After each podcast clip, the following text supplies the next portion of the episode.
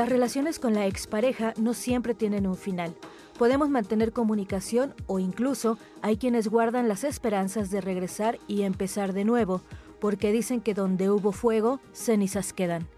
¿Será tan sencillo retomar el amor donde lo dejamos? Separarse implica experimentar la pérdida de seguridad.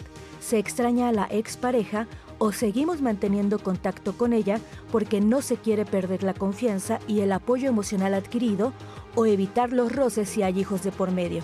Y sí, también estamos cercanos cuando se siente algo por esa persona. ¿Será que no podemos tener otras relaciones? Cualquiera que sea la razón que nos mantiene con una esperanza, es necesario pasar por un proceso de duelo.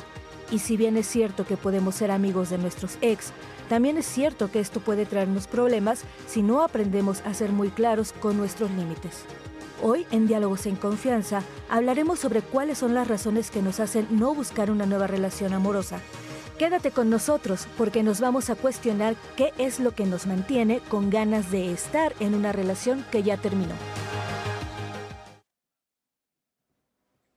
Buenos días, amigas, amigos, amigues de Diálogos en Confianza. Gracias por acompañarnos este viernes de pareja, hoy con un gran tema, regresar con mi ex. Empiecen a contarnos en las redes sociales si ustedes alguna vez lo han hecho, si lo están pensando o si es un tema que les causa conflicto, porque aquí en el panel de especialistas, en el detrás de cámaras, y ya desde tiempo atrás yo he estado pensando mucho sobre eso y las opiniones son variadas. Le he preguntado a muchas personas y muchas personas me dan respuestas diferentes, con motivos diferentes, y creo que va a ser este el espacio para poder despejar dudas y sobre todo para poder analizar si el regresar con el ex en algún momento puede ser algo que nos aporte o, que nos destruya. Así que lo vamos a platicar aquí en el programa. Le damos la bienvenida a nuestras compañeras intérpretes en lengua de señas mexicana. En este momento se encuentra Lía Vadillo, que estará alternando a lo largo de la transmisión con Magdalena Alejo. Y como siempre, es un gusto compartir este espacio con mi compañero Eduardo Valenzuela. Lalo, ¿cómo estás? Buenos días. Minat, buenos días y bienvenidos, bienvenidas a todos y todas. Estamos aquí en las redes sociales, en la transmisión en vivo, también recibiendo todas sus llamadas al 55 51 66 40 00. Y pues bueno, creo que el título del, del, programa de hoy habla por sí solo. ¿Regresarías con tu ex? Te hace a volver atrás y empezar a estos recuerdos que muchas veces romantizamos y otros que muchas veces ocultamos y olvidamos. Y pues eso es lo que nos, nos, tenemos que cuestionar al momento de decir si queremos regresar con nuestro ex o no. Yo digo que la respuesta es no siempre, pero pues no sé, vamos a discutirlo con nuestros especialistas. Bienvenidos, muchas gracias por enriquecer la conversación digital y me voy a encargar de que todos sus comentarios estén sobre la mesa para que los podamos tener. Así es, la le presenta a los especialistas que nos acompañan hoy en el programa. En primer lugar, le damos la bienvenida a Horacio Sánchez Morales. Él es médico, terapeuta sexual y sexólogo clínico. Horacio, bienvenido, ¿cómo estás? Aquí, bien, aquí pensando en el tema todavía. Estoy pensando en la respuesta de la pregunta. Asimismo, le damos la bienvenida a Blanca Almeida Dingler. Ella es psicoterapeuta de pareja, familiar e individual. Blanca, ¿cómo estás? Bien, encantada de estar aquí con este tema que creo que todo el mundo se lo ha cuestionado. Todos nos lo hemos uh -huh. cuestionado en algún momento. Y finalmente, y con el mismo gusto, le damos la bienvenida a Patricia Valladares de la Cruz. Ella es doctora en psicología e investigadora de género de la FESIS Tacala UNAM y escritora. Pati, ¿cómo estás? Bienvenida. Aquí tratando de desenmarañar el misterio que es como la pregunta de los 64 mil, ¿regreso o no regreso? Sí, ¿no? ya desde antes de que entráramos a él les dije, váyanlo pensando claro. porque esto se va a poner bueno. Y como ustedes saben, siempre nos gusta contar con su participación y con su opinión en el programa y es por eso que en esta ocasión en las redes sociales les preguntamos, ¿regresarías con alguna de tus exparejas? Esto fue lo que nos contestaron. Al preguntar en nuestras redes sociales, ¿regresarías con alguna de tus exparejas? ¿Por qué? Estos fueron algunos de los comentarios que recibimos. Rocío Calderón. No, porque todos cambiamos y no sería lo mismo que cuando anduvimos. Es mejor dejar todo en el recuerdo y seguir adelante. Ruth Casillas. Por supuesto que sí, con el novio que tuve entre mis matrimonios. Lo tenía todo, un hombre maravilloso, sensato y muy guapo. Heriberto Medina, yo pienso que no. Llega un momento de cerrar ciclos. Creo que cuando termina, por el motivo que haya sido, es mejor dejarlo así. Saludos, diálogos en confianza. Diana Borjas. No, por algo no funcionó. Patito Moon.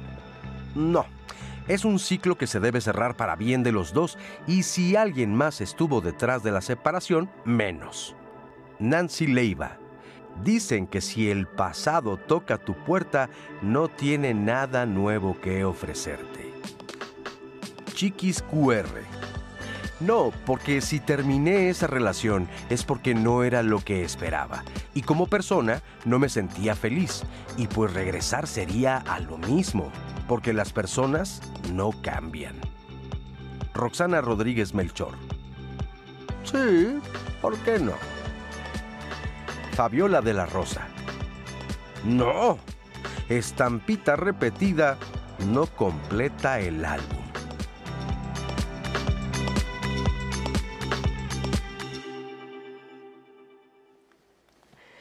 Muchas gracias a todas las personas que nos compartieron su punto de vista a través de las redes y como vemos las opiniones fueron variadas.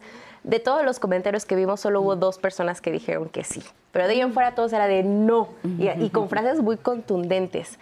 Últimamente escuchamos mucho que debemos aprender a soltar, que debemos aprender a cerrar ciclos. ¿Esto quiere decir entonces que cuando cierro el ciclo no puedo volver con mi expareja? No, no, no exageremos. Pero yo creo que tendremos que empezar por el principio. Y el principio es por qué nos juntamos en pareja. ¿Y por qué nos juntamos en pareja? Para decirlo de manera muy simple, uno tiene la expectativa, la fantasía romántica de que hay otro o otra que te va a completar, que te va a hacer feliz y que van a ser dichosos por los siglos de los siglos, para siempre. Y la fantasía que tenemos todos es de envejecer con nuestro amado, nuestra amada de la mano, caminar por un parque y decir qué felicidad. Incluso cuando nosotros vemos a esas parejas, siempre se nos despierta la fantasía, ¿por qué no? ¿Qué es lo que tengo que hacer? La realidad es que vivir en pareja es súper complicado, súper complejo por muchos factores sociales, políticos, de género, etc.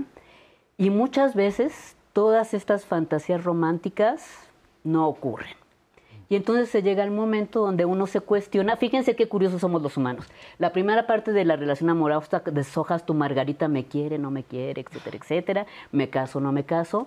Y en esta otra fase de la pareja es me voy o no me voy, termino o no termino. Y es un proceso complejo, pero cuando las relaciones se ponen bastante mal, entonces la gente decide separarse. Y decidir separarse implica entrar a otra etapa, a otro ciclo de vida, donde uno tiene que llegar a la conclusión de que puede seguir adelante sin esa fantasía amorosa.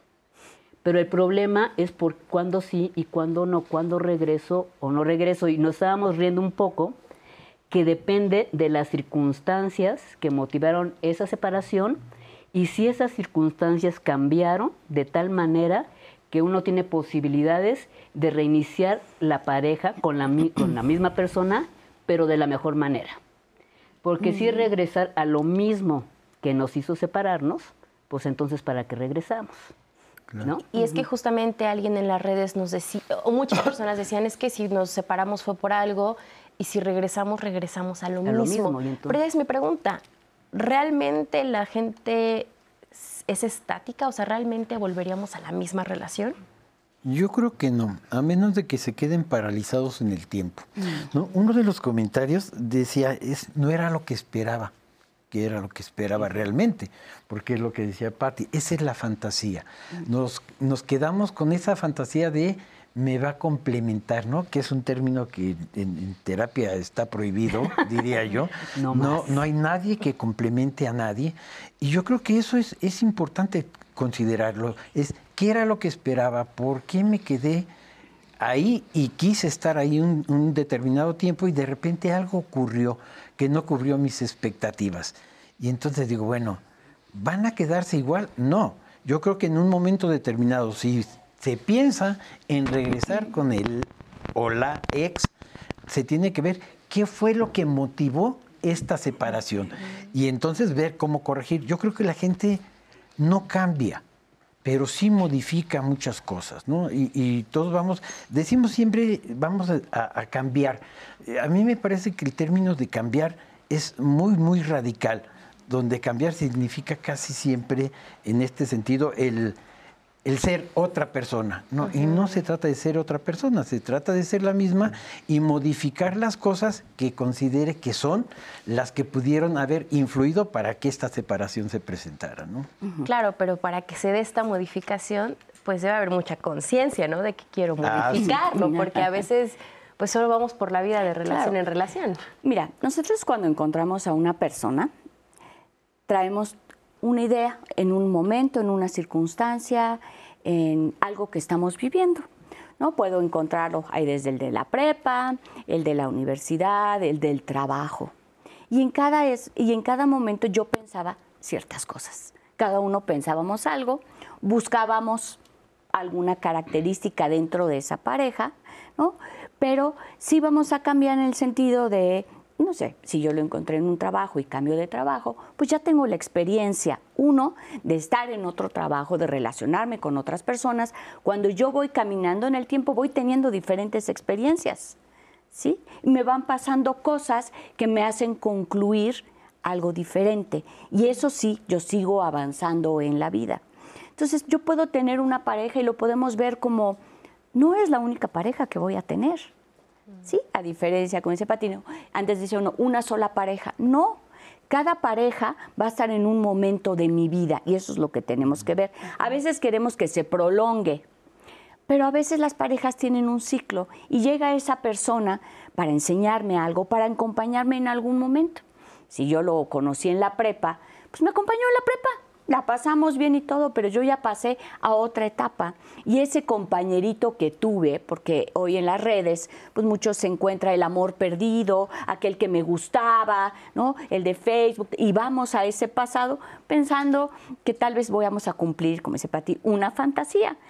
Pero un chico de que tenía 18, si ya tienes 40, pues, es ilógico pensar que es la misma persona. Entonces, sobre eso hay que decir, bueno, a veces decimos, voy a regresar con mi ex porque caminé por la vida y no encontré. No, porque si hubiera encontrado, no, me planteo regresar con mi ex. Digo, de entrada, ¿sale? Ajá, si yo ya estoy con él, ¿qué voy a estar pensando? Pero resulta que voy caminando por la vida y no me va tan bien. Y entonces empiezo a pensar, porque la mente es así, selectiva, donde aquel muchacho que hizo uno, el sensato, el tal, y se me olvida, ¿no? Que ese sensato y tal también tenía sus cositas. Y yo también, ¿eh? Porque aquí estamos hablando que yo quiero regresar con el ex, pero ¿qué tal si el ex me terminó a mí? Porque yo verdaderamente soy una persona muy complicada. Entonces habría que ver si el ex también se está acordando que yo no era la pareja ideal para él o para ella. Es todo un tema esto de regresar cosas y justo a ver en las redes, ¿no? O sea, a mí me quiero detener un poco en este sentido de ¿Qué opinan? Porque tú decías que las relaciones hay que verlas pues como procesos, ¿no? No como toda la vida. Desde el principio de la relación, o sea, yo voy a empezar una relación o yo empiezo a buscar eh, a una persona para poder eh, tener un vínculo sexoafectivo con ella. Desde el principio yo tengo que hacer conciencia de que eso es un periodo, no va a ser para toda la vida y eso nos va a ayudar a evitar dolores, problemas o cómo funciona. O sea, eh, podemos decir que yo me yo voy a buscar una pareja porque yo quiero que me acompañe, pero no sabemos cuánto tiempo me va a acompañar. O sea, no es decir, ah, ya sé que va a terminar, ¿no? Porque entonces no, pero sí es decir, esto de que las parejas van a durar para siempre, en realidad puede ser que no sea cierto. Y esta, esta parte de decir que las cosas son finitas me ayudan a no agarrarme cuando tengo que soltar. Y eso lo podemos ver en cualquier cosa. Si yo sé que la vida se va a terminar, entonces yo tendría que ver si decido más pronto cómo la quiero vivir, porque tengo un tiempo determinado de vida. Fíjate, Te da perspectiva. Claro, claro. yo, yo creo que ese es el meollo del asunto. La fantasía que tenemos, todos los seres humanos, es una fantasía de continuidad. Nos aferramos a que las cosas para que estén bien deben durar para siempre. Y me refiero no solo a las personas, uno piensa que para siempre vas a tener juventud, fuerza, trabajo, familia y no sé qué. Y con poco dolor les digo que eso no es cierto. Tampoco es cierto que las personas somos un yo fijo, que yo digo que yo te amo a ti porque no sé qué y eso es lo que estoy diciendo y que esa emoción, ese sentimiento y ese pensamiento es fijo y continuo. Entonces la primera idea es que cuando uno nos vinculamos con la vida y, y la pandemia nos lo demostró, que todas las certezas que teníamos no existen. Entonces, una certeza es que somos seres que nos vamos transformando y el mundo va transformándose. Pero si pensamos eso en vez de ser un, un, asunto terrible de cómo me va a dejar, no, lo que quiere decir es que tenemos que aprovechar cada segundo de nuestra vida como si fuera lo que, lo que estamos viviendo, en lugar de tener esas fantasías de continuidad, que son, bueno, nos estamos pasando muy mal, pero seguramente después va a cambiar y si me aguanto y me espero tantito, eso no va a ocurrir si no somos conscientes de qué queremos primero como personas y qué queremos con la otra persona. Y tú lo dices perfecto, tú dices, las parejas son para acompañarnos, no para completarnos como una naranja, diría Platón, ni como ese, me encantó eso de que una estampita repetida no complete, el álbum. Yo dije, bueno, ¿de qué tienes que llenar tu álbum? Pero eso que tienes que llenar no lo cumple la otra estampita, sino es algo que tú tienes que entender para asimilarte, vivirte y entonces con eso acompañarte con otra persona y como son las compañías, uno se acompaña por el camino y muchas veces se separa. Claro, y es que por un lado pensamos eh, las relaciones de pareja como algo que nos va a complementar, que ya lo dijimos en un primer momento. De entrada ahí hay que darnos cuenta que no somos seres completos nosotros mismos. Pero por otro lado tenemos esta fantasía de que duren por siempre. Y al vivir en esta fantasía nos aferramos de repente a relaciones de noviazgo, que ahí es cuando uno de repente dice, pues no vale la pena o para qué volver con un exnovio. Pero ustedes díganme, ¿se complica la situación cuando la expareja ya es, eh, por ejemplo, tu esposo, tu esposa, cuando ya es un matrimonio de años? Y es que, por ejemplo, muchas veces se piensa que vale la pena o está cool regresar con la expareja por el bien de la familia por el bien de todo un sistema. ¿Qué opinas? Bueno, es que eso nos los vendieron.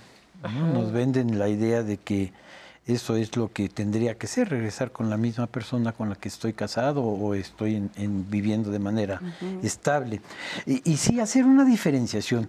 No es lo mismo regresar con un ex novio o ex novia que regresar con una ex esposa o un ex esposo. Son cosas muy diferentes porque cuando uno llega a tener la idea y la pone en práctica de vivir con alguien de manera más estable, entre comillas, cuando hablamos de parejas estables, eh, uno se tiene que preguntar, a ver, ¿qué significa una pareja estable para mí? ¿No? Y no, no quedarnos con la idea de, eh, de, este prolongar en el tiempo, vamos a estar hasta que la muerte nos separe, porque incluso ya el, la epístola de Melchor Ocampo la quitaron, ¿no? afortunadamente. sí, afortunadamente, donde ya no hay esta, esta idea. Pero además también hay que contemplar otra cosa, es ¿para qué me voy a casar? ¿no? ¿Para qué voy a estar con alguien de manera más estable? Y bueno, es que lo amo, es que la amo, ¿no? Sí, nada más que el amor no es una cosa así que se dé en plantas. El amor es algo que se va creando y hay que estarlo fomentando, hay que estarlo estimulando para que permanezca o se incremente. Habrá momentos en la vida de la pareja en que esto decaiga. Sí, pues somos diferentes, ¿no? Es como meter un hombre y una mujer a una licuadora, los revolvemos y a ver qué ocurre. No, yo creo que desde antes debemos de saber sin tener falsas expectativas de lo que me depara. No es yo cómo voy a ser, ella cómo es, ya te conozco, ya me conoces, sí, pero conocemos una parte. Pero yo siempre le digo a la gente, sobre todo a la gente más joven, nos han dicho que eh, a un año de distancia después de vivir juntos, las cosas pueden cambiar o a los siete años ahí va a estar el golpe fuerte. No, no es cierto. Es de un día para el otro. No es lo mismo irme un fin de semana a la playa con mi pareja que estar viviendo juntos y al otro día nos tenemos que levantar y entonces ahora sí, ¿quién va a hacer el desayuno? ¿Quién va a hacer el qué hacer? Yo creo que si la gente empezáramos a ver eso, pues podríamos preparar mejor la situación para poder llegar a, estabilizarnos, lo cual no es una garantía tampoco de eternidad, ¿no? Eso, eso que dices está padre porque se vincula mucho con lo que dice Patti, ¿no? De que empezaste tú con la frase con la que me quedé así de Vivir en pareja es súper difícil, o sea, no es fácil y hay que estarlo construyendo. No, pues es que creo que muchas veces como en el romanticismo y esta idealización de la pareja, eh, pues sí, creo que hay que aceptar que es difícil, hay que estarlo trabajando día con día. Y me gustaría invitarles a ver una entrevista que le hicimos a Malinali Mejía Islas. Ella es psicóloga y es especialista en pareja y también creó la malicia sexual. Vamos a verle y continuamos.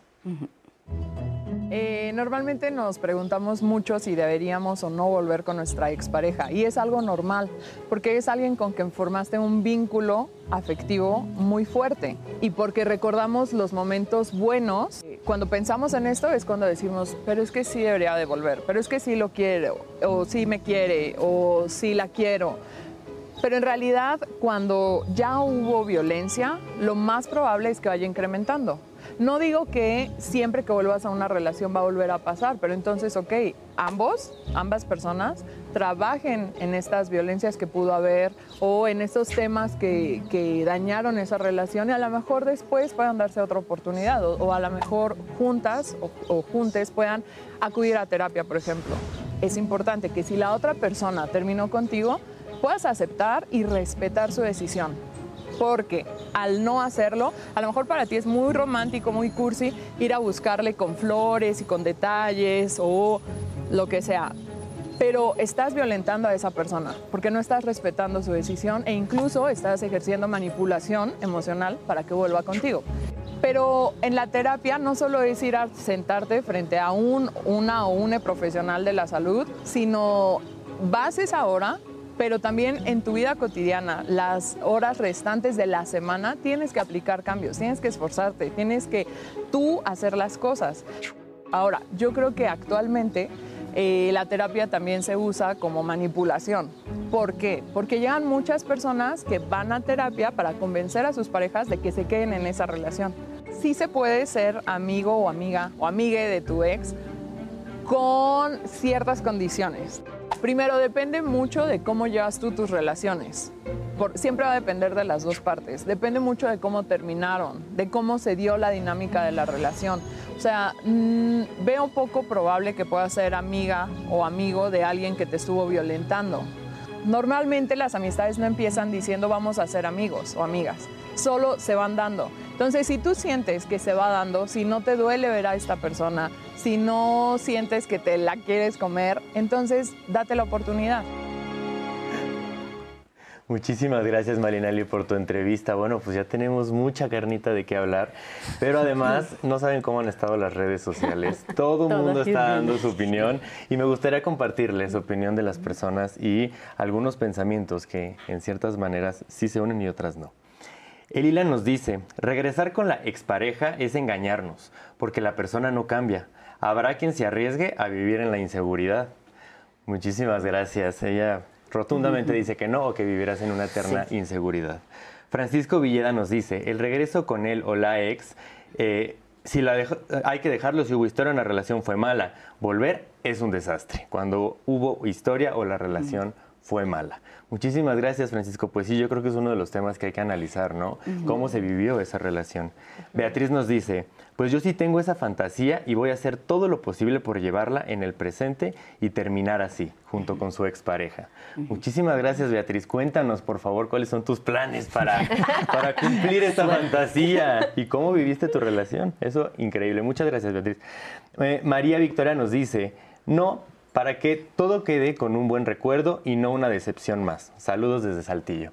Pues muchísimas gracias. Justo eh, creo que es un tema muy importante, ¿no? Que los recuerdos cuando tú terminas por alguna cosa mala, por algún problema, creo que a largo tiempo los, los recuerdos romantizados es lo que, lo que nos queda, ¿no? José Juan nos dice, saludos, no regresaría, pero se agradece el aprendizaje que me hizo mejor persona. Muchas gracias, José Juan. Creo que está muy padre esto, ¿no? El poder rescatarlo mejor y cómo crecimos en esa relación. Lorena nos dice, hoy en día considero que si la relación terminó fue por algo que no funcionó. Y eso lo debemos recordar cuando nos viene a la mente pensar en una posible reconciliación. Puede ser igual o hasta peor, porque además las relaciones también se enfrían conforme pasa el tiempo, si no mantenemos vivo el amor. Muchas gracias y muchos saludos. Muchísimas gracias, Lorena. Pues sí, si no terminó, si no funcionó fue por algo. Sin embargo, creo que aquí tenemos algunas opiniones, principalmente de Horacio, que Sí, yo veo dentro de los comentarios, perdón, este, varias cosas, ¿no? Uno, a veces eh, queremos, como ella dice, a una de las chicas, tengo una fantasía y entonces es más bien, quiero tener otra vez este trofeo, ¿sí? Y entonces es algo que yo quiero que no tiene que ver con la pareja, sino la pareja es un recurso para decir, ¿qué tal? Miren, ya regresé con él. Sí, Esa es una. Eso que sí, sí puede ser este, posible. ¿no? Entonces también es, ¿por qué quiero regresar con esta pareja? Otro también es pensar, em, si nosotros terminamos con la pareja y la pareja tiene a alguien más, esa persona se hace más preciada. Porque quiere decir que alguien más quiso a mi pareja Y lo obtuvo. Y lo obtuvo. Entonces yo empiezo a pensar Ah, que, ¿no? O uno, se lo dejé mejor porque ya estaba compuesto. Dos, Ya lo había arreglado sí, yo. lo- ya lo había Ya lo había arreglado yo. Dos, tres. ¿Y por qué si el otro, lo- la otra o el otro lo tiene, ahora yo lo quiero tener? Entonces siempre es eso, cuando alguien lo dejó, si la otra persona, entonces creo que cuando la otra persona que dejamos o nos dejamos tiene pareja, empieza esta pugna como del ego de yo también lo quiero. Y habrá que ver. ¿no? Habrá que ver. Habrá que ver, claro. Vamos a hacer una pausa sí, blanca claro. y lo retomamos. No se vayan.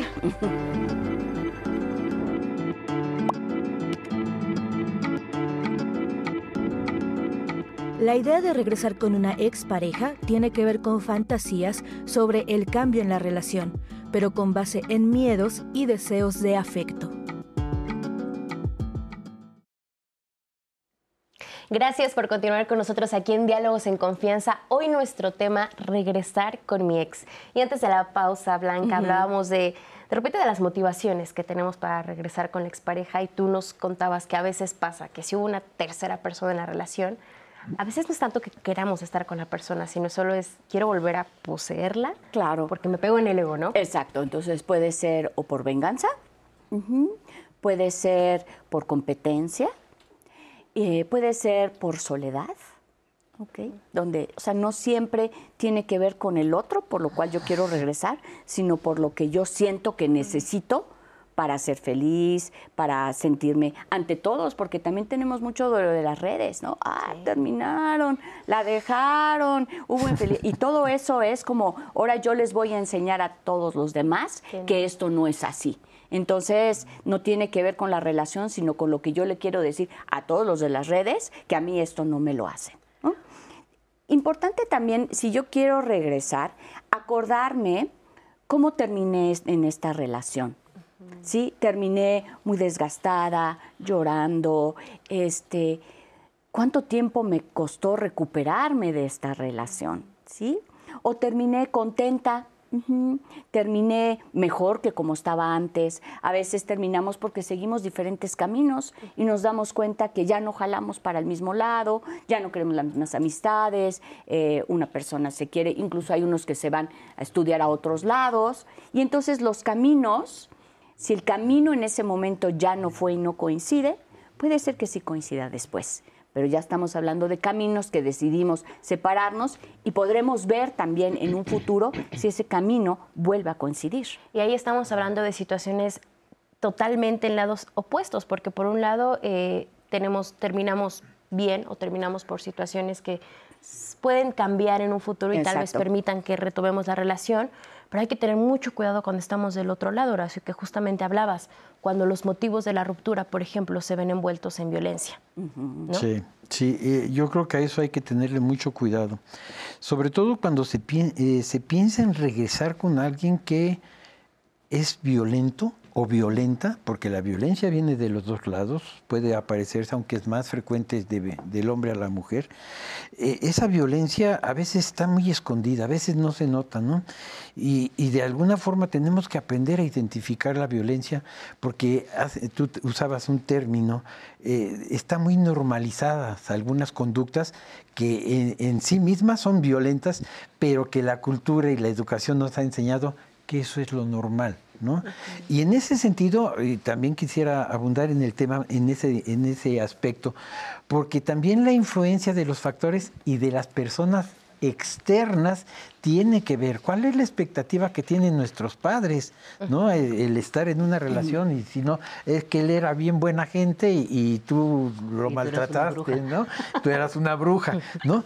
o al revés, porque también está toda esa fantasía de a mi hija le tiene que tocar el mejor hombre y a mi hijo le tiene que tocar la mejor mujer y entonces en base de qué o, por qué tiene que ser así y qué es el mejor y qué es la mejor, ¿no? Entonces también la fantasía de tus hijos, sí, cuando hay hijos, ¿no? Tus hijos. Y bueno, hay que conformar la familia. Sí, en la actualidad estamos ciertos de que hay un montón de formas de familias y que no necesariamente tienen que estar juntos, para ser una familia, ¿no? Están esas, esas diferencias, ¿no? Ahorita con la bronca de los libros de texto gratuitos, no, nos damos de cuenta de cómo son las circunstancias, ¿no? De que hay muchas formas de, de familias, que hay muchas formas de llevarlo y que los factores externos, yo creo que hay que considerarlos como meras opiniones quienes tomamos la decisión somos los que estamos involucrados en el asunto de regreso o no regreso, analizando qué fue lo que pasó, qué fue lo que ocurrió. ¿Podemos ponernos de acuerdo? Vamos a intentarlo.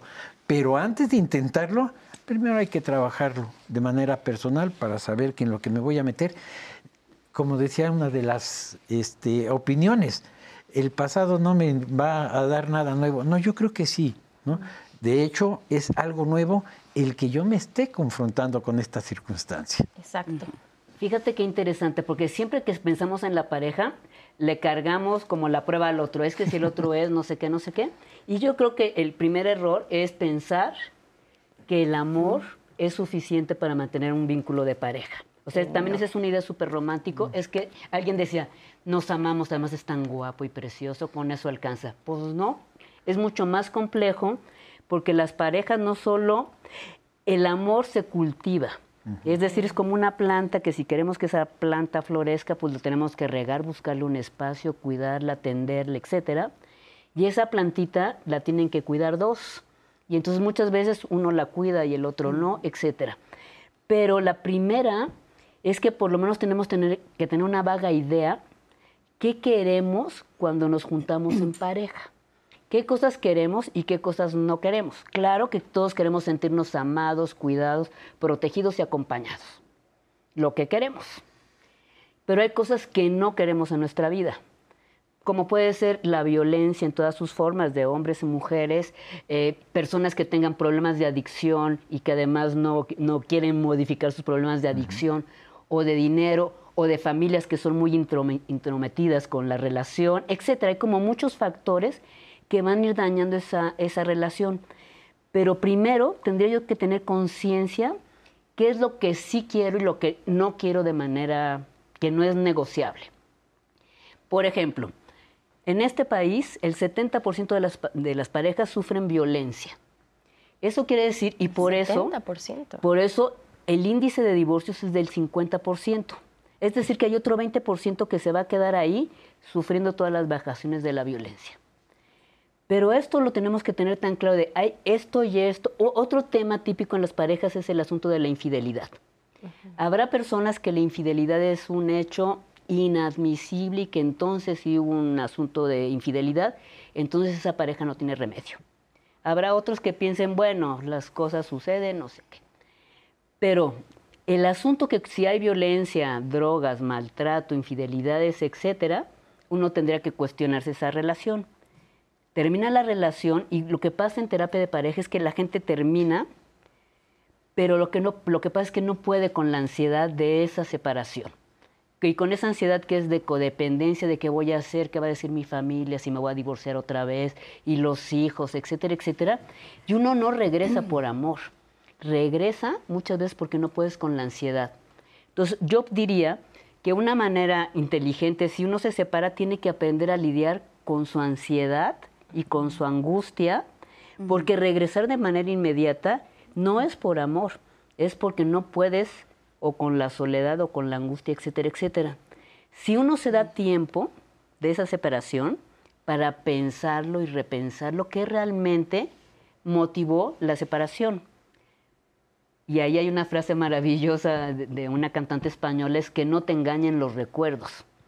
Claro que si uno tiene ansiedad y estás muy confundido, tienes una memoria selectiva. Entonces te acuerdas solo de lo bueno y de lo guapo que es y de lo hermoso y las vacaciones, etcétera, tal. Dices, ahí voy.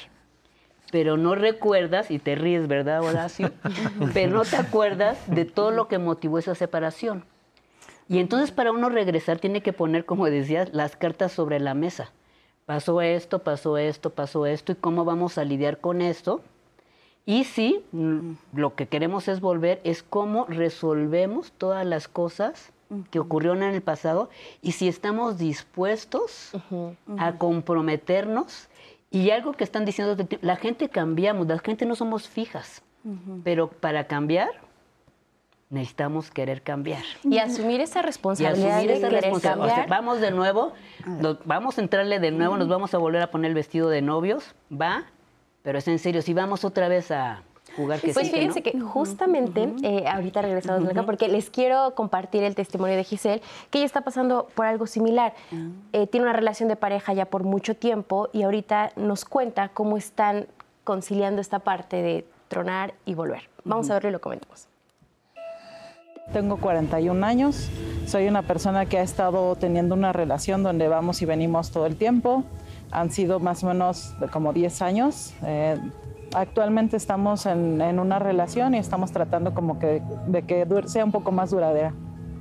Bueno, eh, inicialmente considero que ha sido así la relación porque los primeros seis años eh, fue una relación abierta y era bastante cómodo, ¿no? Este, no tener como un compromiso muy estrecho. Em, estábamos como a lo mejor este, probando si, si nos llevábamos bien y como que había algún desacuerdo y era cómodo dejar la relación y sabíamos que al, al volver como que era nuevamente satisfactorio y creo que eso es una de las partes que nos ha hecho como estar yendo y viniendo.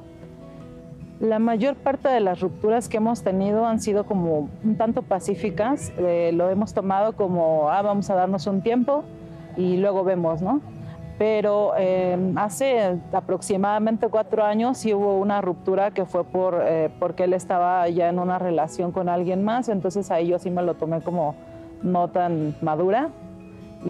Eh, entonces ya no esperaba volver a verlo, pero finalmente pues me volvió a buscar y estaba yo en un momento un tanto susceptible por un, este, por un duelo que, te- que tengo actualmente de la muerte de mi padre. Entonces yo le atribuyo eso a que pues, estaba en un momento susceptible y finalmente accedí a, a salir con él nuevamente. Pero en ese tiempo pues hemos cambiado como que las prioridades y pues yo estaba ya buscando una relación más estable, se lo dije y pues aparentemente estamos ya en esa misma sintonía. Eh, actualmente yo estoy asistiendo a terapia por este tema del duelo de mi padre. Eh, he tocado otros temas en la terapia, me he dado cuenta pues sí que quiero algo distinto, algo más estable. Eh, con él no hemos platicado sobre asistir a terapia juntos, pero pues sí me gustaría planteárselo, porque también siento que él no estaba como preparado a lo mejor para tener una relación conmigo en ese sentido, pero pues parece ser que sí tiene ya como la intención, la voluntad de hacerlo y creo que sí lo aceptaría, entonces yo creo que sería algo muy bueno para ambos. Gracias Giselle por compartirnos tu historia y cómo para ella ha sido vivir la dinámica de relación que tienen. ¿no? Ok. Y realmente ella describe la historia de esta dinámica, donde en un principio hacen una relación abierta, o sea, esa es la historia, y los dos están de acuerdo. Entonces, las reglas en las parejas se pueden establecer de diferentes maneras, y ellos dos decían pareja abierta. Después deciden que, bueno, que igual y no, o que sí, pero en realidad nunca han estado juntos y ha sido cómodo para los dos ir y venir. Eh, después ella va cambiando y en esta parte de la apertura él empieza a salir con alguien más de lo que entiende, entonces ella quiere el compromiso. Y habría uno que pensarse, ahora sí, ¿y por qué antes no? ¿No? O sea, no todo es como se ve, no todo es blanco y negro. Sí. Entonces es, ya cuando él va a ir con alguien más, entonces yo sí quiero el compromiso. ¿Casualidad? O si alguien más lo quiere, entonces yo me lo empiezo a cuestionar.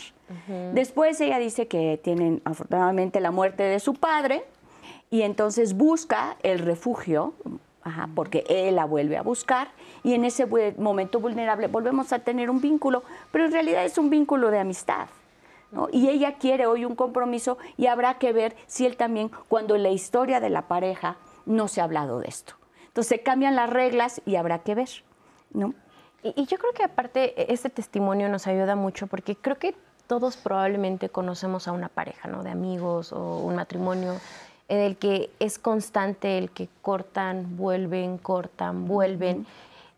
Y de repente uno cuando ve desde fuera esas relaciones dice, es que yo no le veo punto, ¿no? O sea, ¿para qué cortan dos meses y vuelven? O sea, ¿qué cambio tan marcado puede haber en dos meses, ¿no? Porque ¿cómo podemos analizar este tipo de parejas, estos patrones que se dan en ciertas relaciones? Lo que pasa es que a- a- es- escuchando lo, lo que decía la entrevistada, eh, me quedo pensando un poco con, con la muerte de su padre, que es muy desafortunado, pero también esas rupturas, ese es, si lo quisiera yo empatar, diría que es la pérdida de, un, de la relación y, de la, eh, y del padre, ¿no?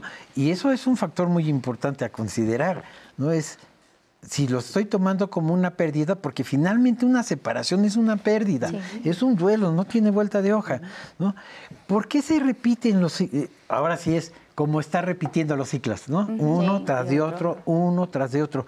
Bueno, ¿qué, qué es lo que pasa en mí? No en el otro, no en la otra. Es qué pasa en mí que estoy en esta dinámica repitiendo los eventos, los eventos, como tú decías perfectamente. A ver, en dos meses, ¿qué puede cambiar? Mi, mi visión de la vida, mi forma de pensar. No, los procesos de modificación y cambio son procesos bastante largos, muy prolongados. Entonces digo, bueno, ¿qué estoy buscando en la otra persona? ¿Qué necesito llenar? ¿Por qué? ¿Y qué, qué de lo que yo necesito llenar, esa persona siento que me lo esté dando? Porque en la realidad no es así. Si no, no estarían estas constantes rupturas. No es, ¿qué, me- ¿qué es lo que yo pienso en mi fantasía? ¿Qué es lo que pienso que me está dando? ¿Qué es lo que me va a Podría llenar? ser que en estas rupturas también es una forma como de berrinche, ¿no?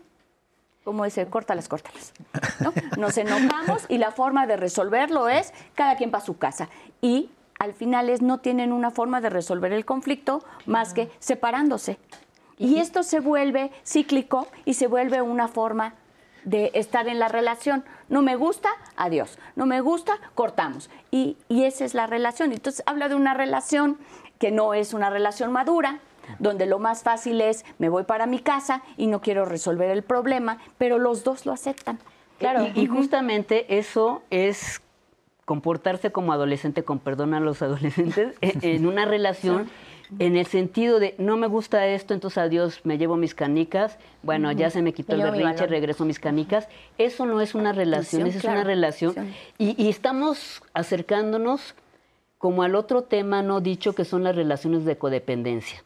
A mí me queda muy claro con lo que decía yo al principio de vulnerabilidad con esta chica, si está pasando por un duelo, y los duelos tienen un proceso que uno tiene que vivirlos para aprender, pero si no los quieres vivir, entonces te enganchas, entonces regresemos, cuídame, me meto en otra historia y dejo este duelo pendiente.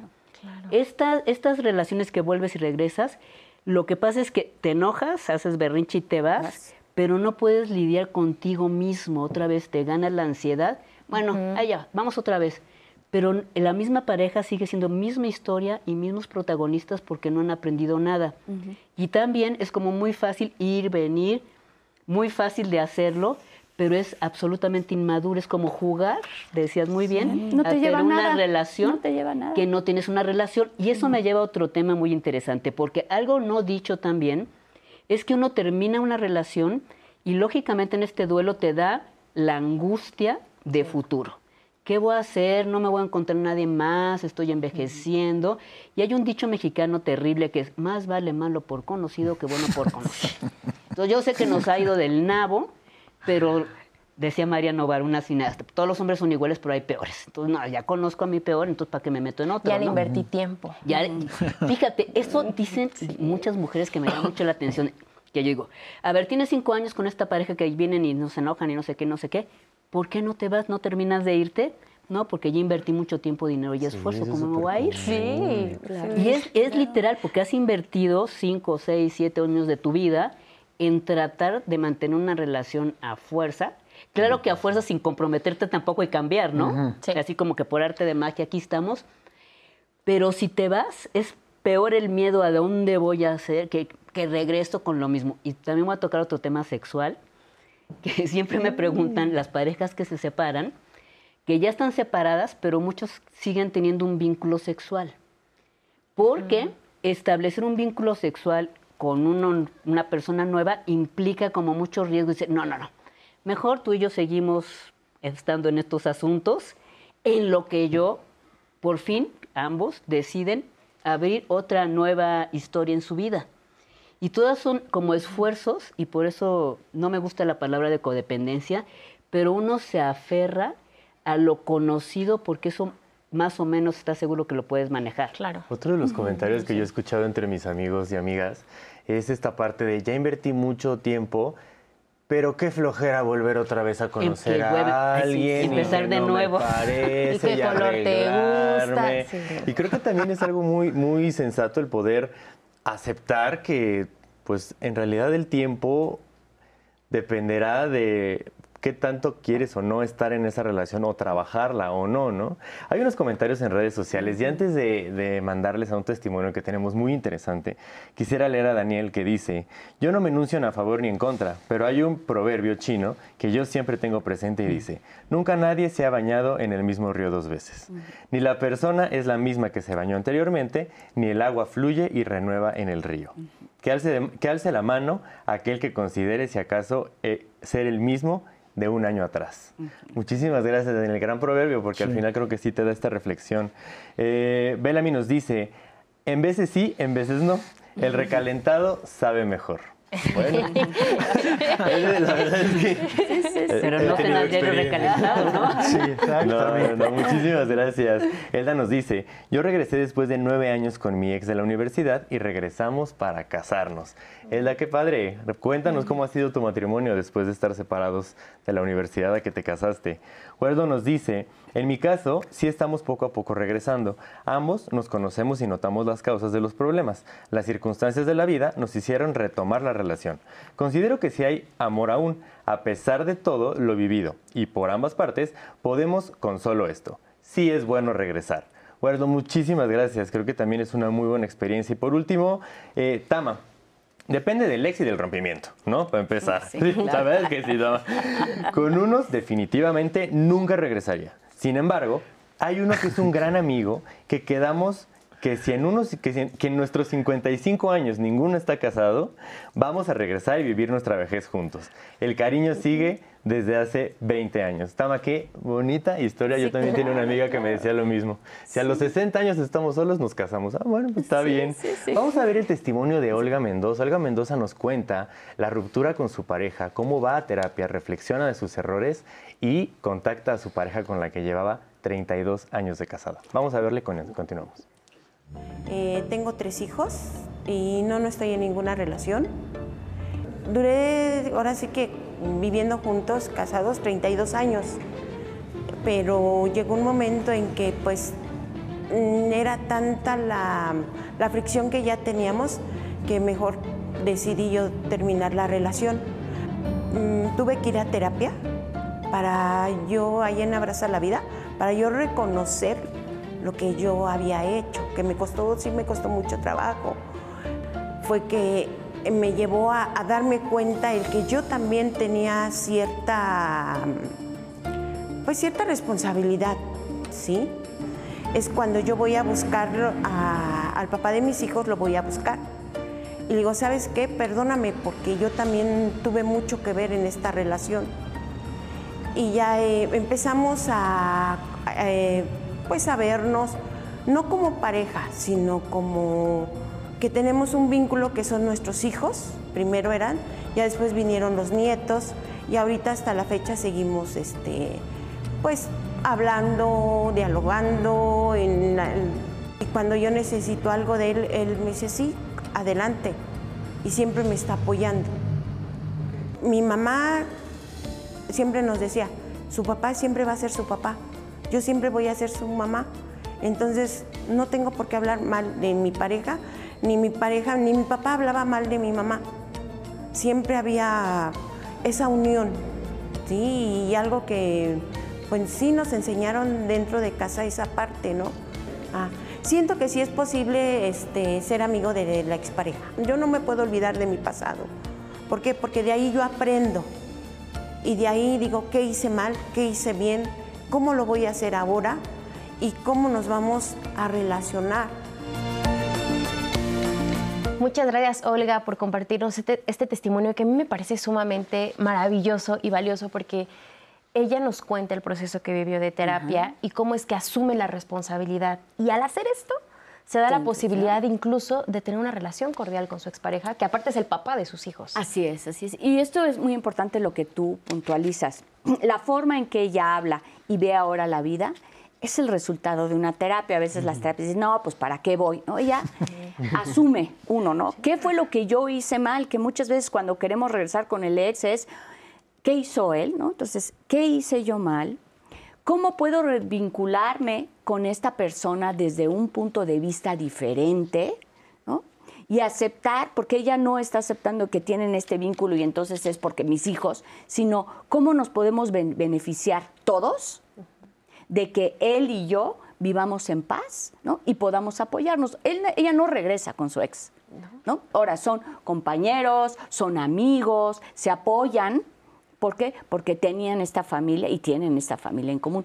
Pero eso es lo que te permite hacer la terapia, poder ver desde otro punto de vista por qué quiero regresar o qué vínculo quiero tener con esta persona que fue mi pareja, que resultó ser muy importante, que no necesariamente tiene que ser otra vez un vínculo de pareja. Puede ser un vínculo de compañerismo. Y en algún momento, por ejemplo, si ambas partes de la relación se dedican a este trabajo individual, a, modificar, a asumir la responsabilidad, ahí es cuando puede ser probable un reencuentro después de tiempo, después de terapia, o sea, ¿qué piensan sobre esto? Fíjate que es muy interesante porque otra vez lo que dijimos, una cosa es, hay un rompimiento, dejamos ese espacio para el duelo y para lidiar con nuestra ansiedad, pero entonces volvemos a repensar porque las parejas, las parejas que se la pasan bien, no solo son las que se aman y se gustan y tienen buen sexo, sino son parejas que son compañeros, amigos, solidarios, se tienen confianza social, tienen comparten un montón de intereses y entonces esa relación de pareja que tiene todas esas, esas posibilidades, entonces es una relación mucho más interesante. Vamos a una pausa y lo retomamos. hay, que, hay que repensarlo entonces.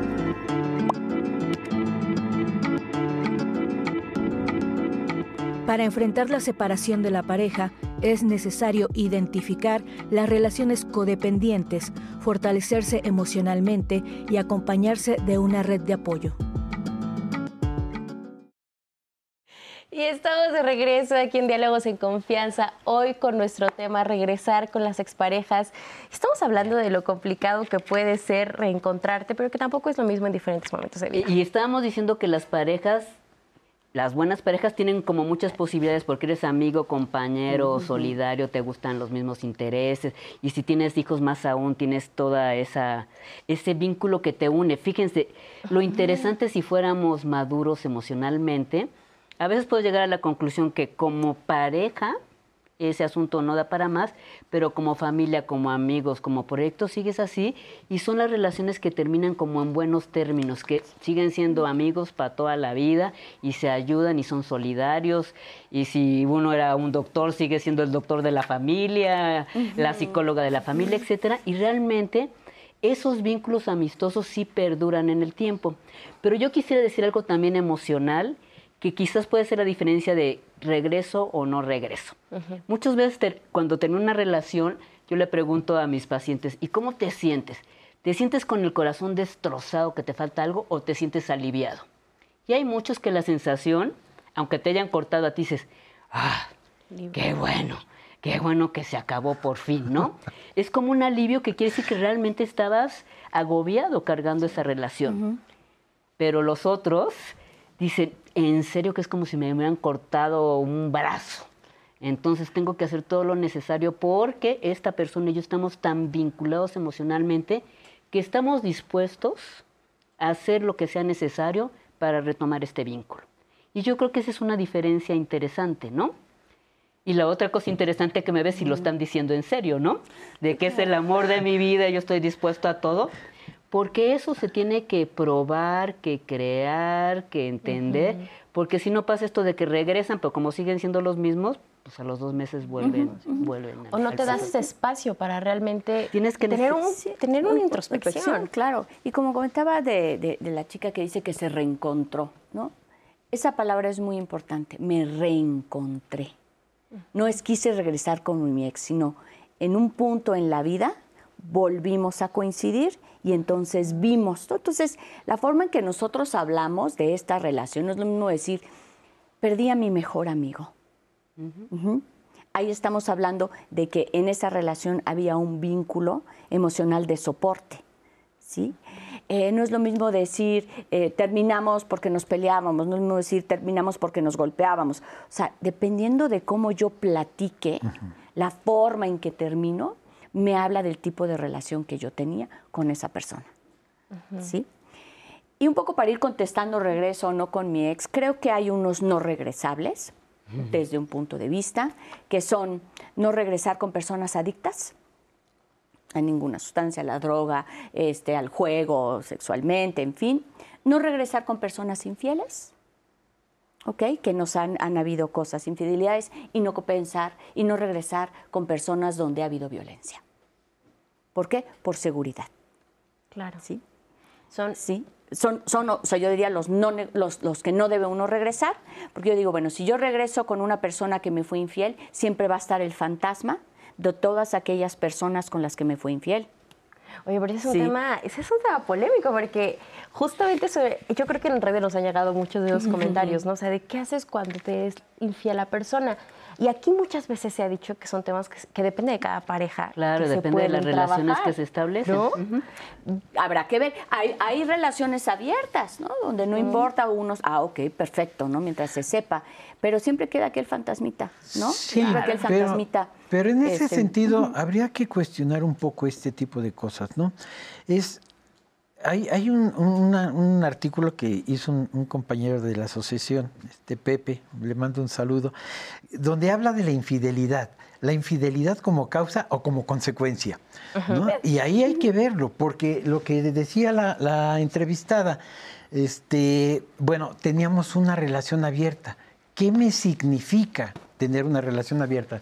Que tú puedes andar con quien quieras y yo puedo andar con quien quiera. Eso es lo que yo Eso es quiero lo que yo entender. entendí, claro. ¿no? Entonces, ¿qué pasa cuando digo, a ver, espérame, no es que ahora yo ya quiero algo en serio? ¿no? A- algo ocurrió ahí. A lo mejor es la soledad.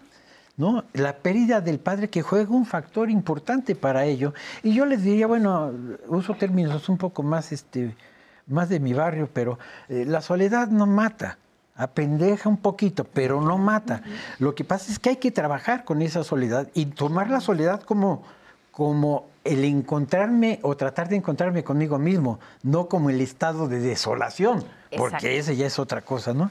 Pero yo creo que, que los, los terrenos cuando hablamos de infidelidad eh, es un poco escabroso porque el, es qué me motivó a llevarlo a cabo y qué me motivó a quedarme con la persona que fue infiel, ¿no? Y qué me significa ser infiel y qué, me, qué le significa a la otra persona que lo haya Pero habría que preguntarse, ocurrido. o sea, si yo voy a regresar con mi ex y tengo que trabajar no sé cuántos años sobre la infidelidad y tal, o sea, si le quiero meter tanta energía, o mejor me empiezo con alguien nuevo.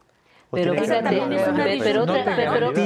pero otra vez, otra vez, lo interesante del punto es que cada uno tiene su propia escala de valores y con lo que te vinculas también. Entonces, para, y, y fíjate cómo también tiene que ver con todo un asunto de género, infidelidad.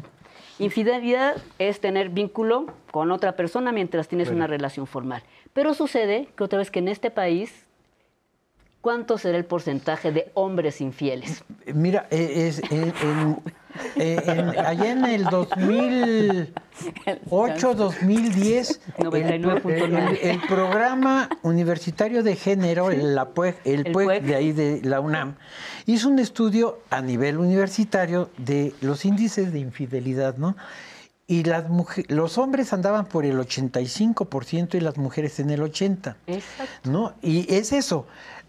Hablando no en términos de, en términos de heterosexualidad, en términos de heterosexualidad, andamos muy parejos porque los hombres y las mujeres son infieles con heterosexuales. ¿No? Y, y ahí hay que tomarlo muy en cuenta. Porque fíjate, si no, déjame seguir mi mal. Pero habrá que ver. ¿Pero estos porcentajes te lo normalizan? ¿Y No, hace no, que no, uno no, esté no, no, contento no, no. con el otro si es infiel? No, Ah, no, no. yo- Yo creo, ¿saben qué? A mí, a mí me encantan los temas de pareja porque nos despiertan pasiones. Y es que yo creo que todos tienen un punto. O sea, al final de cuentas, sí creo que cuando hablamos de pareja, de repente podemos eh, dar como las generalidades. Sin embargo, cada pareja va a ser un mundo distinto. Cada pareja tendrá sus acuerdos. Y yo creo que también eh, la cosa es desde mi responsabilidad decir con qué sí puedo y con qué no puedo. Pero fíjate, algo- algo- esa es la pregunta fundamental. Porque te, te doy estos porcentajes porque eso quiere decir que el 85% de los hombres van a ser infieles. Y fíjense lo que está pasando ahora. Las mujeres, pero era así como, no, no era oculto, era abierto y la casa chica y es, y mientras más mujeres mejor y los árabes dirían. Porque pues, la cultura así no se porque la establecía cultura eso. patriarcal dice eso. Yo puedo tener todas las mujeres que pueda mantener. Pero sucede como que la cultura cambió y entonces las mujeres ahora se plantan decir, a ver, yo también soy infiel como tú, en mi 80%, y entonces a mí si no me lo perdonas y me vas a torturar toda la vida porque tuve infidelidad. En cambio, los hombres dicen, bueno, tú sabes que tú eres la catedral y las demás son las iglesitas y yo me voy a regresar contigo a envejecer juntos y pues ahí deja- dejo mis capillas. Eso es la realidad. Ahora, si una persona, tú dices, para mí cero tolerancia si alguien me pone el cuerno, nunca más lo quiero volver a ver, así es tu postura, punto. ¿Para qué te metes en que sí lo voy a elaborar y te, te dedicas eso a torturar a la otra pues, persona? eh, pues, Pero uno tiene que tener claro eso. Y dijiste también, y yo estoy de acuerdo contigo, ¿eh? alguien adicto es insostenible. Violento, Está bien. Violento. Pero fíjate, violencia. Pero entonces el botoncito de las mujeres, ay, no, yo lo voy a rehabilitar. Yo voy a la no, lo voy a cuidar y me paso 20 años cuidando. ¿O qué mala voy a Por hacer eso le si lo estamos dejo, ahorrando, pobrecito? diciéndoles, eso no Sí, va a cambiar, sí, no. tú te metes ahí, sufrimiento Exacto, seguro. Exacto, pero Este, entonces yo uno- nada más, perdón, quiero hacer una acotación porque decías de la adicción al sexo. No, nosotros en, en- en sexualidad no lo vemos como una adicción, sino, Sino como, un como una virtud. No, como un bueno, lo que pasa es que no hay niveles de para poder decir que es el exceso. No, me parece que eh, sí hay que puntualizarlo un poco porque cuando hablamos de adicciones hablamos de cosas que deterioran. ¿No? Y Sí, como la vista de la pornografía, ¿no? eh, Sí, pero mira, yo creo que en este mundo, no sé, toda la gente que esté aquí alrededor de nosotros, ¿quién no ha visto pornografía? Yo creo que todos. El problema es cuando este factor de estar visualizando material pornográfico te saca de tu actividad cotidiana. Y la adicción al sexo es un término. Nosotros lo vemos como un trastorno sexual compulsivo, es decir, estoy constantemente repitiendo y estoy buscando una gratificación. ¿no? Ahí yo le tendría cuidado porque cuando hablamos de adicciones, por ejemplo, a, a los fármacos y ese tipo de cosas, a eso sí le tengo mucho cuidado. ¿no? Pero la adicción a esta parte que usted dice que la, la adicción que no es que es una cosa compulsión, ¿no destruye a la pareja? No ¿A- a- necesariamente. ¿A, la otra persona? Fíjate que, ¿El que eh, tenga estas dada la compulsiones? no, dada la cultura, la, lo que decía Pati hace rato del patriarcado, bueno, yo no estoy tan de acuerdo, pero bueno.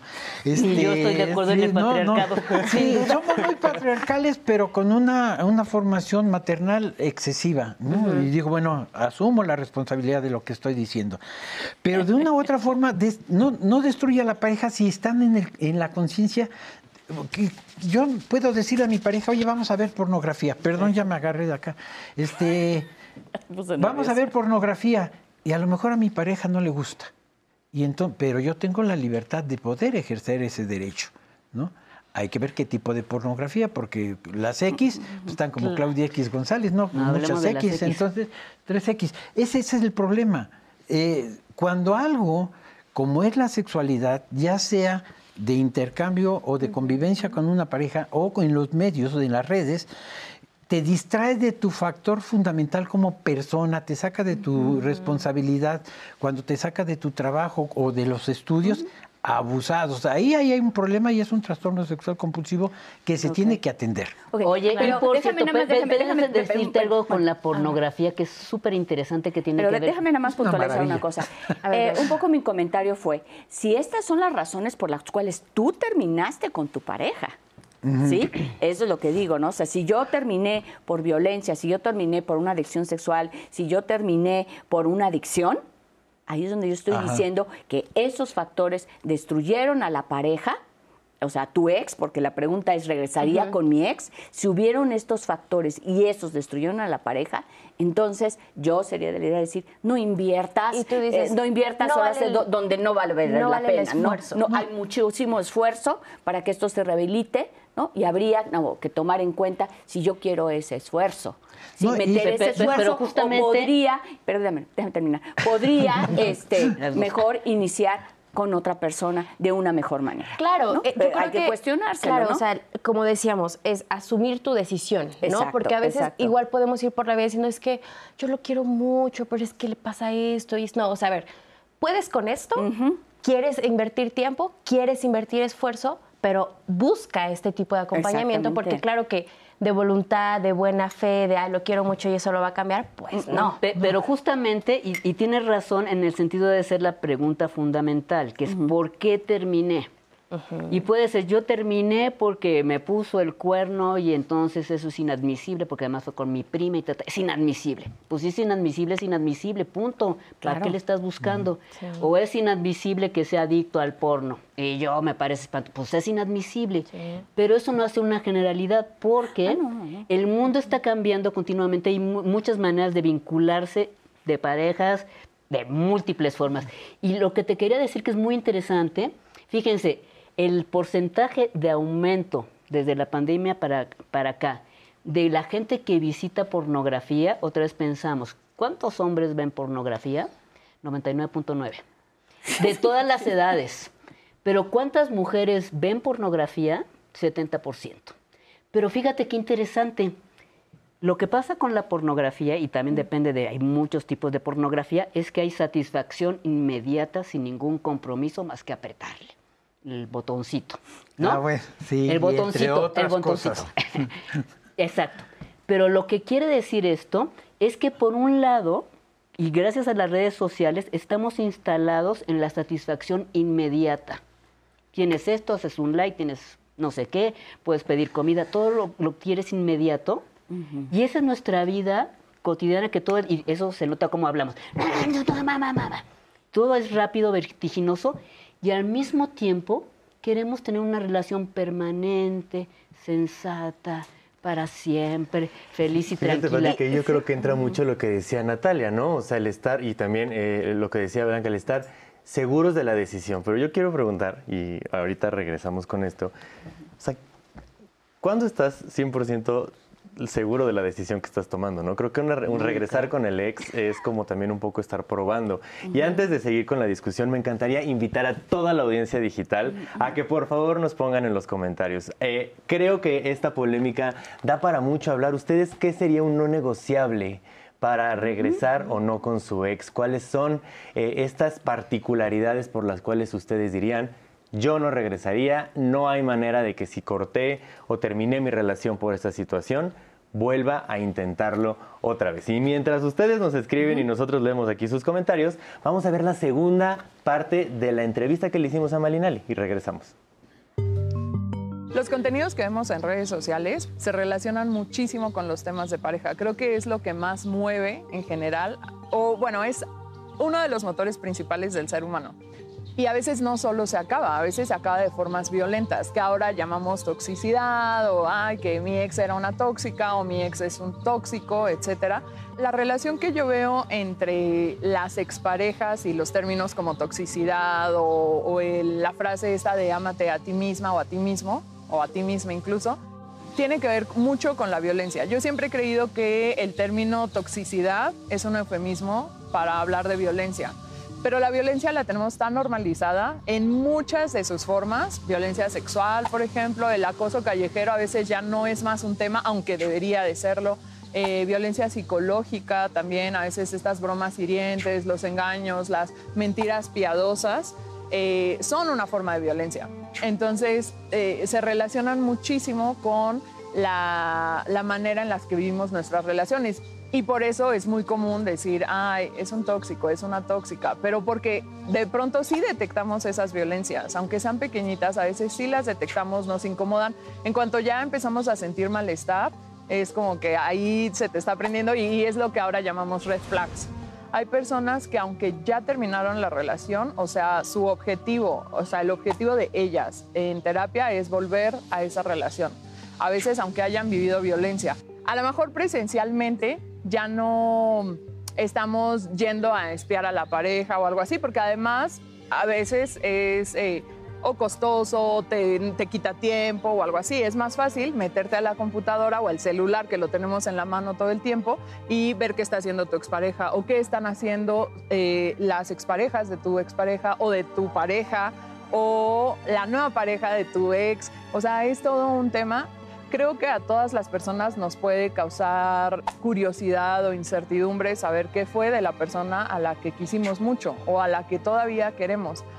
Pero el hecho de ya meterte a ver su vida, que además tú ya vas con unos lentes de predisposición, de voy a encontrar esto o aquello, configura esa red para que no te aparezcan sus notificaciones y, y ponte con otras cosas, porque hay muchas otras cosas que puedes hacer y salir, eh, hacer otras amistades, tener otras actividades también te va a ayudar mucho a superar esa ruptura o a aceptar más bien el cambio que se dio en tu, en tu vida.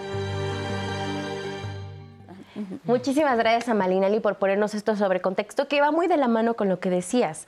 O sea, cómo las redes sociales son un arma de doble filo. Y como siempre lo hemos dicho, al final de cuentas la responsabilidad es de cada quien, de cómo las usa. Porque claro, se puede volver un poco complicado este tema de volver con nuestras exparejas, porque actualmente con las redes sociales, de repente desligarnos o no saber de ellos es prácticamente imposible. Sí.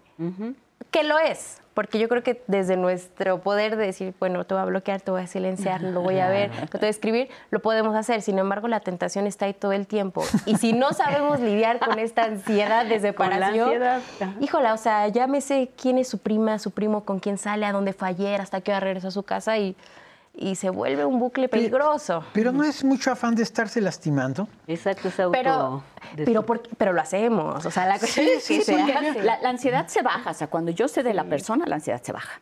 Sí. ah, bueno, ya sé. Ya sé que no está con nadie más.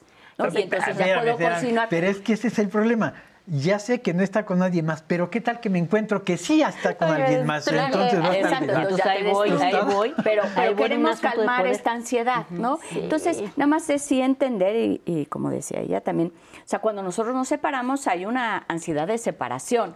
¿Por qué? Porque estoy acostumbrada al mensajito de la mañana, de la tarde, siempre teníamos nuestro círculo. O sea, yo tenía una vida con esta persona donde hacíamos ciertas cosas que hoy, a la hora de quitarnos, ajá, me quedo con este hueco, uno de también de qué voy a hacer, quién me va a querer, ajá, y si no llega nadie más, voy a llorar.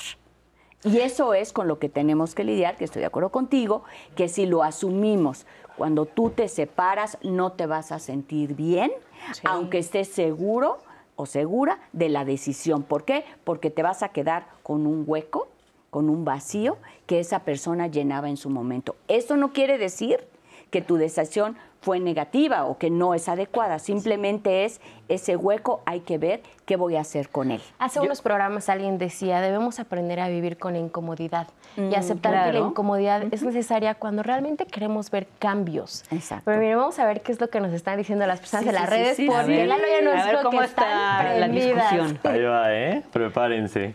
Berenice nos dice, yo regresé a mi ex como cinco veces. Él nunca me lo pidió hasta que entendí que ahí no era mi lugar. Ahora vivo sola y soy muy feliz. Seguimos siendo amigos y llevamos una buena relación de trabajo en un negocio que manejamos los dos. Gracias por tan excelente programa. Muchas gracias a ti, Berenice. Ya nos tocó también el tema de pareja y trabajo juntos. Eso, menos en once más. César nos dice, y alguien podría preguntarse, ¿cómo le hice o dejé de hacer para influenciar a mi pareja que tuviera otra relación? Sí, se responde y se busca resolver, muy probable no se repita.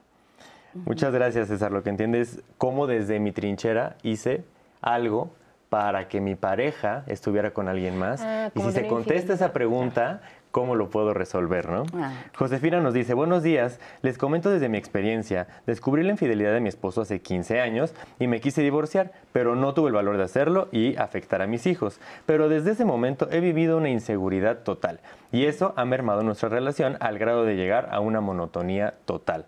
Josefina, muchas gracias por tu testimonio. Creo que es importante todo lo que hablamos al primero y segundo bloque, que es este trabajar la relación y pues Exacto. si no, pues no. Resolverla y se queda. Bianca nos dice, uno negociable son las mentiras. Bianca, por dos. Yo tampoco soporto las mentiras, creo que es muy bueno. Norma dice, masoquistas los mexicanos. Somos rencorosos, no olvidamos. Y ahí está la muestra, nos gusta y nos encanta volver una y otra vez a lo malo. Muy lamentable es nuestra vida en educación emocional. Norma, muchísimas gracias, por eso hay que ir a terapia, yo creo. Mari nos dice, hola, yo creo que la pornografía a la cual hay acceso hoy en día tan fácilmente enferma al hombre y por eso hay mucha violencia de género. Deberían prohibirla. Saludos. Mari, muchas gracias. Ahorita con nuestro sexólogo y nuestros especialistas vamos a comentar este punto. Alex nos dice, creo que una cosa es la fidelidad y otra la lealtad. Cuando se entienden bien son conceptos que se llevan mejor la relación y siempre cumplir los acuerdos. Muchas gracias, Alex. Creo que Alex nos dice que cuando rompes un acuerdo es un motivo, asumo, de no poder regresar con la pareja. Muchas gracias, Alex. César nos dice, usualmente hacemos proyecciones de nuestra vida propia, pero pretender establecer normas como las como que es inaceptable y prohibido regresar con una pareja infiel, hablará de su vida romántica. La infidelidad es de ambas partes, o sea, los dos fueron partícipes. No hay un culpable, pero así nos domesticaron, a culpar al otro, por eso yo me voy. Sin embargo, se puede repetir. Profesionales, cuándo y cómo lo emiten. Pues Yo creo que no sé. hay opiniones muy variadas y como siempre les hemos dicho aquí en Diálogos en Confianza, les queremos brindar las herramientas para que desde lugares diferentes, desde el conocimiento de nosotros mismos, desde un buen autoconcepto y con muchas herramientas emocionales que aquí podemos obtener o empezar a trabajar, podamos tomar decisiones de las que seamos capaces de asumir la responsabilidad, porque nadie puede decidir, nadie puede saber si será una buena decisión, si será una mala decisión, pero lo que sí podemos hacer es hacerles frente desde la responsabilidad. Así que vamos a ir a una pausa, no se vayan, porque todavía nos falta el último bloque, regresar con mi ex, el tema de hoy.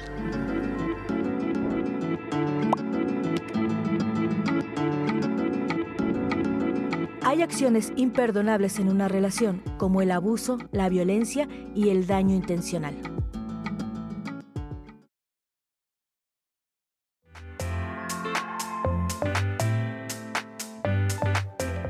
Pero yo creo que tendríamos que empezar por el principio. Y el principio es por qué nos juntamos en pareja. ¿Y por qué nos juntamos en pareja? Para decirlo de manera muy simple, uno tiene la expectativa, la fantasía romántica de que hay otro o otra que te va a completar, que te va a hacer feliz. La realidad es que vivir en pareja es súper complicado, súper complejo por muchos factores sociales, políticos, de género, etcétera. Y muchas veces todas estas fantasías románticas no ocurren. Es, ¿qué era lo que esperaba? ¿Por qué me quedé ahí y quise estar ahí un, determinado tiempo y de repente algo ocurrió que no cubrió mis expectativas? O si se piensa en regresar con el o la ex, se tiene que ver qué fue lo que motivó esta separación.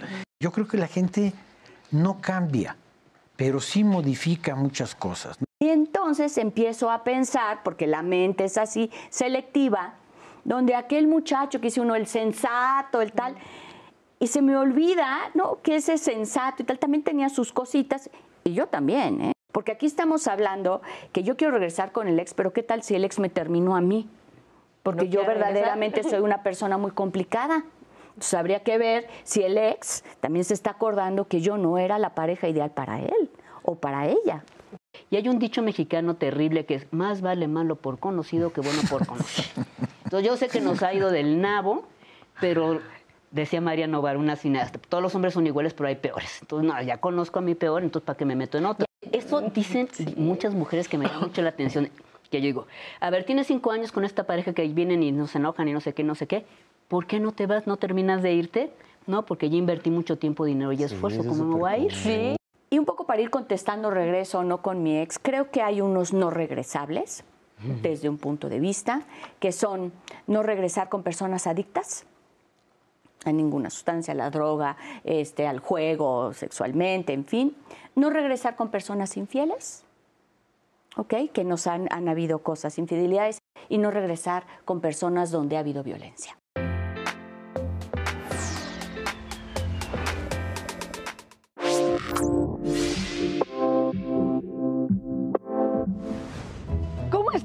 Oigan, yo soy bien dicharachera y hoy les traigo un clásico. Ahí les va. Donde hubo fuego, cenizas quedan. Este refrán habla de los sentimientos que perduran una vez, ¿verdad? Que la que creíamos era la relación romántica de nuestras vidas termina. Pero, ¿qué tan atinado es el refrán? Afortunadamente, no todas las relaciones de pareja terminan con demandas y de la greña. Sin embargo, aunque no hayamos terminado, pues así, enojadones o en malos términos, ¿qué nos hace creer que una segunda vuelta va a funcionar? ¿Qué tal si lo tomamos con calma y repasamos los pros y los contras? A ver, las ventajas. Primero, pues ya se conocen no van a tener que pasar por ese proceso de te gustan los Rolling o los Beatles o lo que se pregunte hoy, ¿no? Peso Pluma o Bad Bunny. No tendrán que adivinar su restaurante favorito ni qué tipo de besos prefiere, aunque nunca está de más preguntarlo de todos modos porque uno cambia. Y segundo pro, según los estudios, el regreso es más intenso. La razón es que se activan ciertas hormonas como el sexo de reconciliación, que suele ser intenso a causa de un proceso cerebral que hace que los amantes se sientan más estimulados al recuperar algo que parecía ya perdido. Tercero, si lo que motivó la ruptura anterior quedó claro y saldado, es muy probable que en el regreso pues no se cometan los mismos errores y entonces la relación fluya mejor. Cuarto, el regreso de los amigos en común.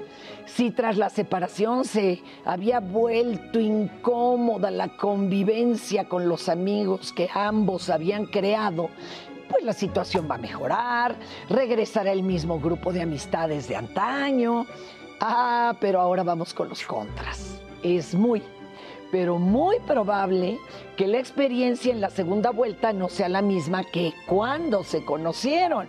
Otro factor es perder la oportunidad de conocer a gente nueva.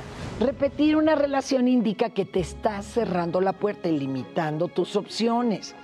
Una encuesta reciente de la BBC de Londres señala que luego de la pandemia el porcentaje de parejas que regresan después de una ruptura es de un 50%. Así es que más bien tendrá que elegir el refrán que mejor le acomode. Donde hubo fuego, cenizas quedan o nunca segundas partes fueron buenas. Ustedes deciden. Para Diálogos en Confianza, Fernanda Tapia. Nos quedamos con esta interesante pregunta de Fer Tapia. Muchísimas gracias siempre por aportar cosas muy, muy, muy entretenidas y polémicas. Eh, no se olviden de seguirnos en nuestras redes sociales, Facebook, Twitter, Instagram, eh, Diálogos en Confianza. Y tampoco se olviden de llamarnos al 55 51 66 40 00.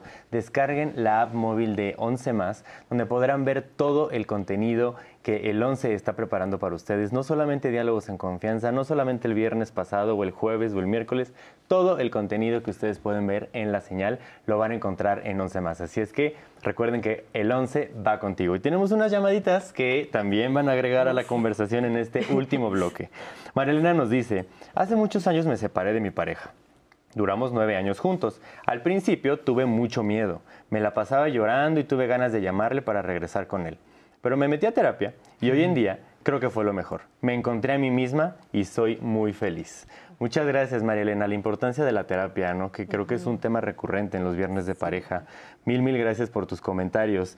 Yolanda nos dice, eh, Yolanda es de, Puebla, tiene 24 años eh, y en su ah, ella habla del matrimonio con su esposo. Ella tenía o tiene aventuras casuales. Hace unas semanas nos separamos. Él quiere regresar y quiere tomar terapia para recuperar nuestra relación, pero yo ya no le tengo confianza y no me interesa lo que me pueda prometer. Aún así, estoy muy indecisa. ¿Qué me aconsejan los especialistas? Yolanda, muchas gracias. Su esposo tenía aventuras casuales con otra persona, pero quiere regresar. Gracias, Yolanda. Ahorita te vamos a aconsejar, vas a ver. Juan Francisco nos dice, eh, cuando estés con un ser humano, ya sea mujer u hombre, no veas la estructura de su cuerpo, ve la arquitectura de su alma. En mi caso personal, yo como ser humano busqué a mi esposa y pude dialogar para perdonarnos mutuamente. Ya vamos a cumplir 48 años de casados. Nos ha servido mucho el comunicarnos. Esto no aplica cuando hay violencia. En esos casos debemos de estar equilibrados para poder cambiar y soltar lo que nos hace daño. Primero estamos nosotros mismos. Juan Francisco, muchísimas gracias. Lo que hablábamos de la, de la violencia. José nos dice, eh, cada día que pasa es un aprendizaje personal. Perdonar y aprender de estos errores, afortunadamente comparto esa idea y con la persona con la que me casé es una actitud positiva ante la vida. Yo no me casé con ella para tener relaciones, sino más bien me casé con ella para tener una compañera de vida. José, muchísimas gracias. Creo que pues es un, es un 360, es un complemento y creo que encontraste muy bien una compañera de vida. Muchas felicidades.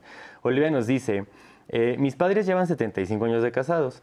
Ellos no conocen lo que es un ex. No es fácil, pero es algo muy bonito. Debemos de tener un poco más de valores y principios. Creo que eso de lo que le falta al programa para transmitir eso. Muchas gracias, Olivia. Pues creo que... Eh, bueno, 75 años de casado ya, ah, ya pesan, ¿no? Sí llegaron. Gracias, Olivia. Cuéntanos cómo es la relación con tus padres, porque creo que también influye ahí mucho, ¿no? ¿Cómo ha sido? y qué problemas han superado y cómo los han comunicado. Enrique nos dice, a lo largo de la vida me relacioné con muchas mujeres y a veces pienso en ellas, pero creo que cuando se dice adiós es para siempre y el pasado hay que dejarlo atrás. Enrique, muchas gracias. Eh, cuéntanos si te relacionaste en temas de matrimonio, en temas de noviazgo, cuánto duraste y cómo le hiciste para dar vuelta a la página. Y por último, unos comentarios que tenemos en redes sociales también.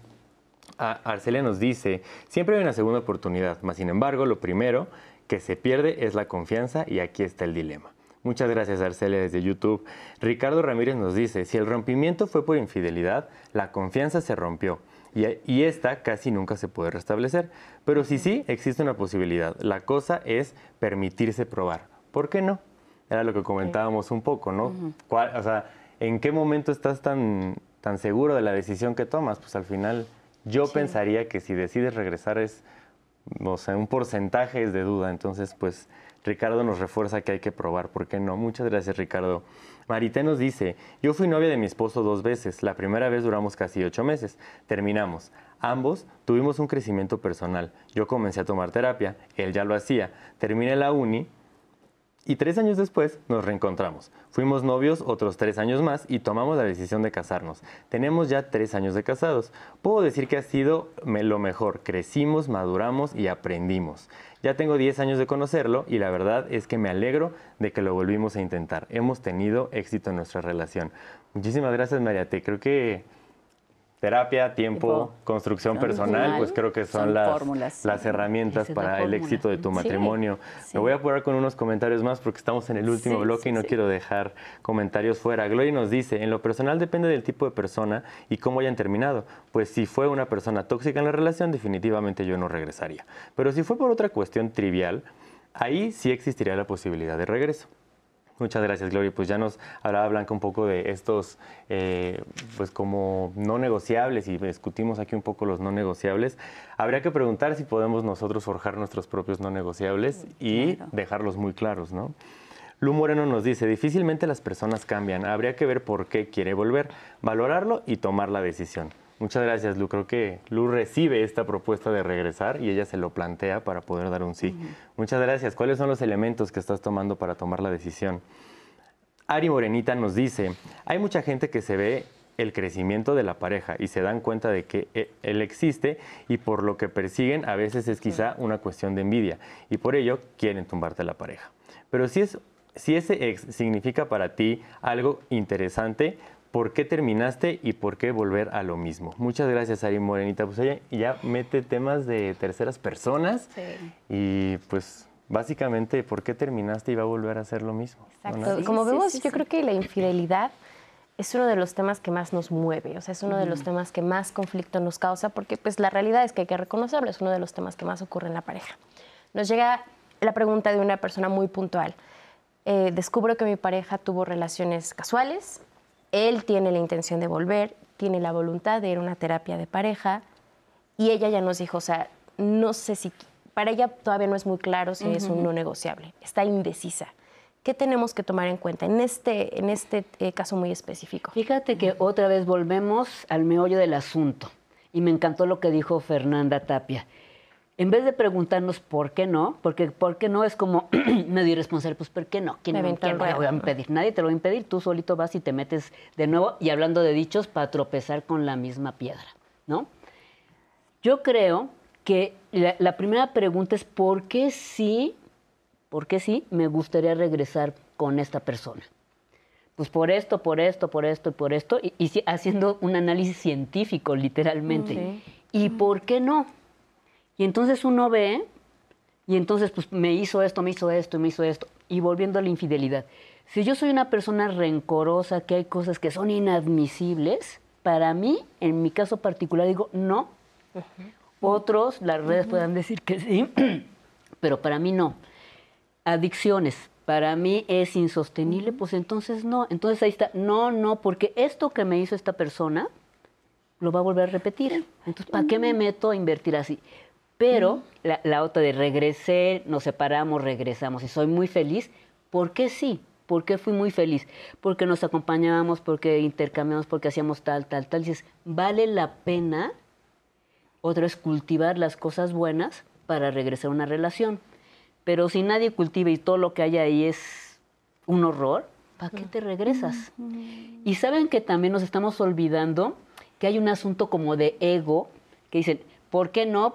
Porque yo lo voy a cambiar. Si es borracho, se lo quito. Si es infiel, se lo quito. Y si no sé qué. O voy a demostrar, lo que tú decías mucho, que yo soy mejor que la novia que tiene ahora.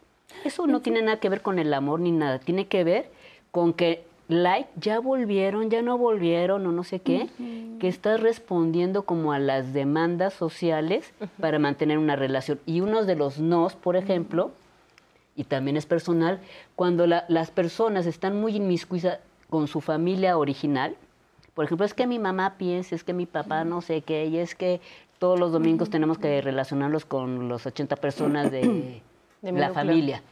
Para unos eso les pare- parecerá inadmisible y para otros dirán, eso es lo que debe ser una relación de pareja. ¿no? Pero para contestarle la pregunta de esta persona, que si regresa o no donde el esposo había tenido estos encuentros casuales, yo lo que le recomendaría es, él quiere regresar y habría que ver, uno, cuál fue su motivación, qué pensaba él acerca de la relación, qué pensaba acerca de tener estas cosas casuales, si se había dado cuenta que afectaba y el medio sería es, ¿qué cambió en él? en su mentalidad que decide que ya las relaciones casuales no tienen que ser parte de su vida. Entonces yo lo que le recomendaría es ir a la terapia y, y ver qué ofrece él, pero en un cambio de mentalidad, no de ya no lo voy a volver a hacer, estoy arrepentido, sino es de qué me di cuenta que cómo estas relaciones te afectaron a ti y me doy cuenta que necesito hacer un cambio para poder ganar tu confianza. Por ahí yo lo vería. Aparte en otros programas hemos visto que de repente tenemos la ilusión de que con ir a terapia se van a solucionar todos los problemas.